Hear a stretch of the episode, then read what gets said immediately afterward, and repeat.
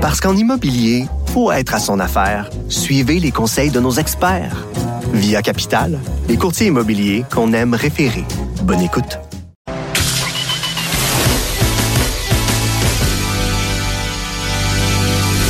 Elle a du mordant. Et aucun règlement municipal ne l'interdit. Geneviève anime les effrontés. Cube Radio. Our nation is overcome with shock, horror, and sorrow. This weekend, more than 80 people were killed or wounded in two evil attacks. One Saturday morning in El Paso, Texas, a wicked man went to Ce qu'on entend évidemment, c'est la voix de Donald Trump, le président américain, euh, qui en conférence de presse blâmé les jeux vidéo violents aujourd'hui euh, par rapport justement aux fusillades qui font rage aux États-Unis. Euh, on l'a dit, là, il y a eu plus de fusillades cette année aux États-Unis qu'il y a eu de jours dans l'année. Et on jase du discours du président avec Normand Lester, expert en politique internationale. Bonjour Normand Lester. Bonjour. Évidemment, vous avez écouté le discours de M. Trump. Oui, puis c'est à peu près une répétition du discours qu'il fait euh, publiquement là euh, quand il y a euh, une tuerie, puis là, il y en a presque quotidiennement. Donc, il réagit habituellement, ça prend au moins 20 à 30 morts avant qu'il réagisse comme il l'a fait ce matin. Et puis, il répète à peu près les mêmes choses, bien sûr. le discours standard de circonstance qui dit, bon, on va, il dénonce bien sûr les jeux vidéo. Il dénonce il a raison de dénoncer les jeux vidéo, mais il met l'accent sur les jeux vidéo afin de ne pas parler des armes de combat qui sont librement disponibles aux États-Unis, parce que la National Rifle Association est un des principaux bailleurs de fonds de Trump et du Parti républicain. Ils sont dans la poche de la NRA, donc ça, il n'en parle jamais.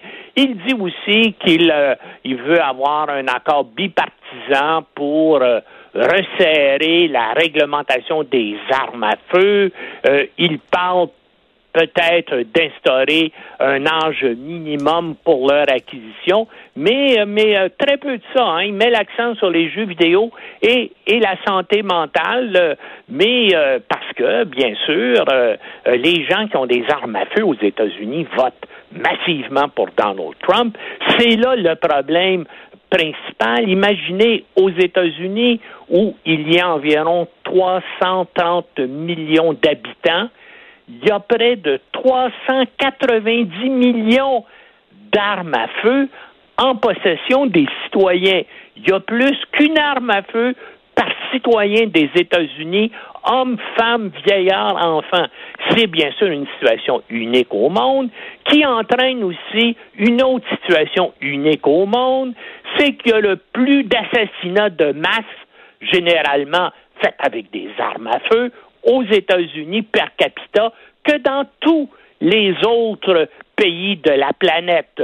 Les États-Unis ont un autre problème qui est associé à ça, c'est le problème, bien sûr, de l'accès aux soins de santé qui fait qu'il n'y a plus de personnes avec des problèmes de santé mentale aux États-Unis qui sont traités que dans tous les autres pays de avancés de la planète qui ont des systèmes de santé nationaux où on s'occupe de ces gens-là, alors qu'aux États-Unis, ils finissent dans la rue, puis peut-être éventuellement en prison. Mais ça, bien sûr, Trump n'a pas euh, parlé de ça. Tout ce qu'il a dit, c'est qu'on allait, et il l'a fait ce discours-là euh, quatre ou cinq fois euh, dans le passé, a des tueries importantes. Il l'a fait, par exemple, dans le cas de Las Vegas, mais le Parti républicain ne peut rien faire. Les républicains comptent sur l'argent des, de la National Rifle Association et des organismes de, de défense de la possession d'armes de guerre par les citoyens pour être réélu. Alors, est-ce que ça va changer de quoi? Non, mais euh, je suis sûr que dans, que dans trois semaines, dans un mois ou dans deux mois, sans doute pas plus longtemps que ça, il va y avoir une autre tuerie de masse avec à peu près plus de 20 personnes. Et là, Trump va être obligé de nouveau d'intervenir il va dénoncer encore une fois les problèmes de santé mentale et bien sûr la violence extrême des jeux vidéo aux États-Unis. Il a raison afin de ne rien faire pour bien sûr. Puis il n'y a rien de possible. Euh, pensons-y. Ici, on a un contrôle, euh, comme dans tous les autres pays civilisés de la planète, on a un contrôle assez strict sur la circulation des armes à feu. C'est pas le cas aux États-Unis. La libre circulation des armes à feu aux États-Unis, ça ressemble assez à ce qui se passe au Yémen qui est un pays, ou en série des pays qui sont en état de guerre civile euh, depuis, euh, dans le hmm. cas de Syrie, une dizaine d'années, et puis dans le cas euh, du Yémen, dans, depuis à peu près cinq ou six ans.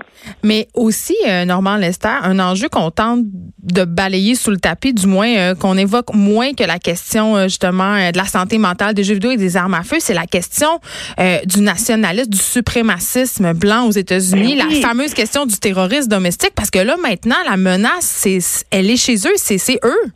Ben, c'est déjà la menace depuis longtemps. Ben oui. Parce que si on regarde, même depuis dix ans, les attentats commis aux États-Unis, la plupart du temps, c'était des suprémacistes blancs qui ont commis euh, euh, les attentats à Oklahoma City dans les années 70 ou euh, une chose qui a fait des, dizaines de morts et des centaines de blessés. C'était un nationaliste blanc. Mais c'était la première fois qu'on l'évoquait, ouais. Il veut dire, la principale menace euh, terroriste aux États-Unis, ça ne vient pas euh, euh, du terrorisme, de, de l'extrémisme musulman, ça ne devient pas non plus des latino-américains, ça vient des blancs américains. Et Trump, ça aussi, il s'est esquivé, parce que c'est lui, depuis qu'il est au pouvoir, qui, bien sûr, est devenu le principal porte-parole des extrémistes blancs en dénonçant, bien sûr, les latino-américains, en dénonçant les musulmans, en incitant à la violence contre eux. Écoutez, à chaque fois, et il fait ça quoi, deux fois par semaine, qu'il se déplace de Washington pour aller faire des discours devant ses partisans, eh bien, c'est un thème récurrent. Il va dénoncer, bien sûr, ce qui se passe à la frontière mexicaine. Il exacerbe le racisme. aussi l'arrivée euh, de l'immigration euh, qui menace euh, la sécurité des États-Unis. Mais ça, c'est un mensonge. Les, ce sont les Blancs américains, les jeunes hommes blancs américains, et particulièrement ceux qui ont des problèmes de santé mentale qui font le, plus grand nombre euh, de meurtres et d'assassinats aux États-Unis à l'aide d'armes à feu, des armes de combat que n'importe quelle société censée interdit. Ça devrait être bien sûr les forces armées et les forces policières qui devraient avoir le monopole de ces armes-là, alors qu'aux États-Unis, ils sont facilement accessibles par un peu tout le monde parce que, bien sûr, il y a, des espèces de foires de week-end où toutes ces armes de guerre-là sont, euh, sont euh, c'est possible de les acquérir sans aucune vérification. Mais revenons euh, sur la question du racisme, M. Lester, parce qu'évidemment, dès que dès que Trump a fait commencé à faire des sorties sur les tueries qui ont eu lieu en fin de semaine, il y a des candidats à la primaire démocrate qui l'ont accusé d'exacerber ce racisme-là et de jeter, si on veut, de l'huile sur le feu. Ben, ils ont raison parce qu'ils comptent gagner la campagne électorale de 2020 là-dessus. Qu'est-ce que vous voulez? Le bloc de personnes qui sont des Trump euh, inconditionnels, les, quelques 40% euh, des gens, ce sont en général des Blancs euh, qui sont de l'extérieur des grandes villes avec un faible niveau d'éducation. Il a besoin de ce vote-là et ce vote-là, depuis, pensez-y, lorsqu'il a commencé sa campagne électorale, il l'a fait en disant qu'il interdirait l'entrée, bien sûr, des, euh, euh, des latino-américains sur son territoire. Il l'a fait en disant qu'il interdirait aussi les musulmans de son territoire. Et puis, bien sûr, il a fait de nombreux d'allusions euh, racistes anti-noirs. Par exemple, lui, depuis à peu près dix ans, il, il était un des principaux euh, personnage qui soutenait l'information à l'effet que Barack Obama soit né ailleurs qu'aux États-Unis et mhm. qu'il n'ait pas droit d'être président. Donc, le racisme pour lui, le racisme des Blancs, c'est extrêmement important et ça a des bonnes chances d'assurer sa réélection en 2020 parce que les démocrates, eux, sont, euh, euh, ont, ont, des positions différentes et divergences là-dessus. Ils ont l'appui de certaines communautés, mais ils n'ont pas un bloc homogène comme Trump en a un, c'est-à-dire les Blancs sous-éduqués et plus âgés du Midwest américain. Mais je comprends, mais en même temps, ils se coupent une bonne, bonne partie de l'électorat parce qu'on sait qu'aux États-Unis, la communauté afro-américaine et hispanophone, je veux dire, c'est ben beaucoup de monde, là. mais ce sont des gens qui ont des qui ont des divergences entre eux. Il y a, c'est ça. Et, il y a bien sûr des blancs et, les blancs les, les plus sensés sont, sont anti-Trump aussi, mais ils ont des ils ont des positions et des intérêts euh, euh, qui divergent et puis ils ont des centres d'intérêt divergents aussi. Mais Trump pour ce bloc-là de 40% d'électeurs a réussi essentiellement à les axer sur une campagne de type raciste euh, en disant voilà, je suis là pour vous protéger contre tous les autres groupes euh, euh, qui sont aux États-Unis et qui vous et qui vous menacent. Et ces gens-là, donc, pour eux, c'est le programme essentiel de Trump et c'est pour ça qu'ils votent pour eux, alors que, les, les 60% autres d'Américains ont toutes sortes de raisons divergentes et souvent contradictoires euh, d'appuyer un, un, des euh, candidats démocrates à la présidence. En tout cas, il n'y a pas vraiment une politique là, qui fasse l'unanimité des opposants à Trump et Trump, lui, peut compter sur ce, ce groupe d'à peu près 40% d'électeurs qui sont inconditionnellement pour lui pour la bonne raison qu'il a une politique raciste. Et qui leur permet d'avoir des guns. Je veux qu'on vienne un peu sur ce discours. Finalement, ce qu'on en conclut, si je comprends bien, c'est que M. Trump répète sensiblement la même affaire, puis qu'il n'y aura finalement aucun changement concernant le contrôle des armes à feu aux États-Unis.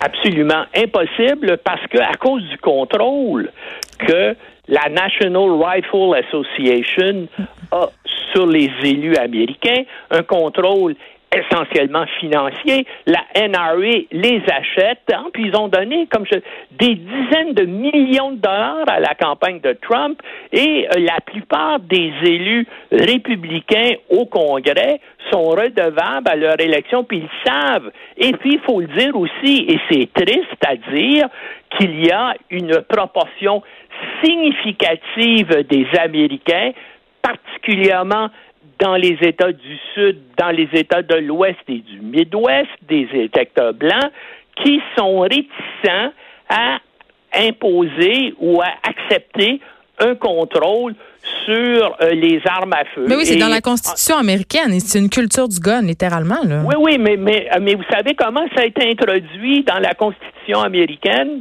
Non. À cause de, à cause de l'esclavage parce que les gens qui habitaient dans les États du Sud, euh, tout à coup, euh, avec l'indépendance des États-Unis, se sont, se sont crus menacés par la possibilité de soulèvement euh, des esclaves. Et donc ils ont ils ont voulu qu'il y ait une clause dans la Constitution qui permette la création de, de milices privées qui permettent aux individus de porter des armes pour se, se soulever contre des euh, contre des esclaves qui se révolteraient. Rappelez-vous à l'époque ce qui faisait peur, une grande peur dans les États esclavagistes américains, c'est qu'Haïti à côté venait d'obtenir son indépendance. Les esclaves d'Haïti s'étaient révoltés et avaient créé leur État. Et ça, les Blancs du sud des États-Unis craignaient ça, puis ils ont demandé aux gens qui rédigeaient la, la les, les, les, amendements à la Constitution de mettre un amendement pour permettre que euh, les Blancs puissent porter mm. des armes au cas où il y aurait un soulèvement d'esclaves dans ces États-là. Et pour des raisons, encore une fois, électorales de rapport de force, ben, les autres États ont accepté euh, euh, cela. Évidemment, à l'époque, il n'y avait pas d'armes automatiques et semi-automatiques. Merci, Normand Lester, de nous avoir parlé. Je rappelle que vous avez une balado euh, disponible sur le site de Cube Radio sur l'application qui s'appelle Normand Lester raconte. Je l'ai écouté, je l'ai beaucoup aimé, la deuxième saison où vous racontez l'histoire un peu de l'espionnage russe au Canada. C'est très, très intéressant. Dans la première, l'épisode 2 de la deuxième série, première. c'est justement sur les Américains, c'est ça. Je parle de la violence aux États-Unis, notamment la violence par arme à feu et la violence des jeux vidéo. C'est fort intéressant. Si les gens euh, veulent en savoir plus, euh, vous pouvez aller l'écouter. C'est très, très facile sur le site de Cube Radio. Merci, Normand Lester, expert en politique internationale. On s'arrête un instant. Il y a Pamela Dumont après la pause.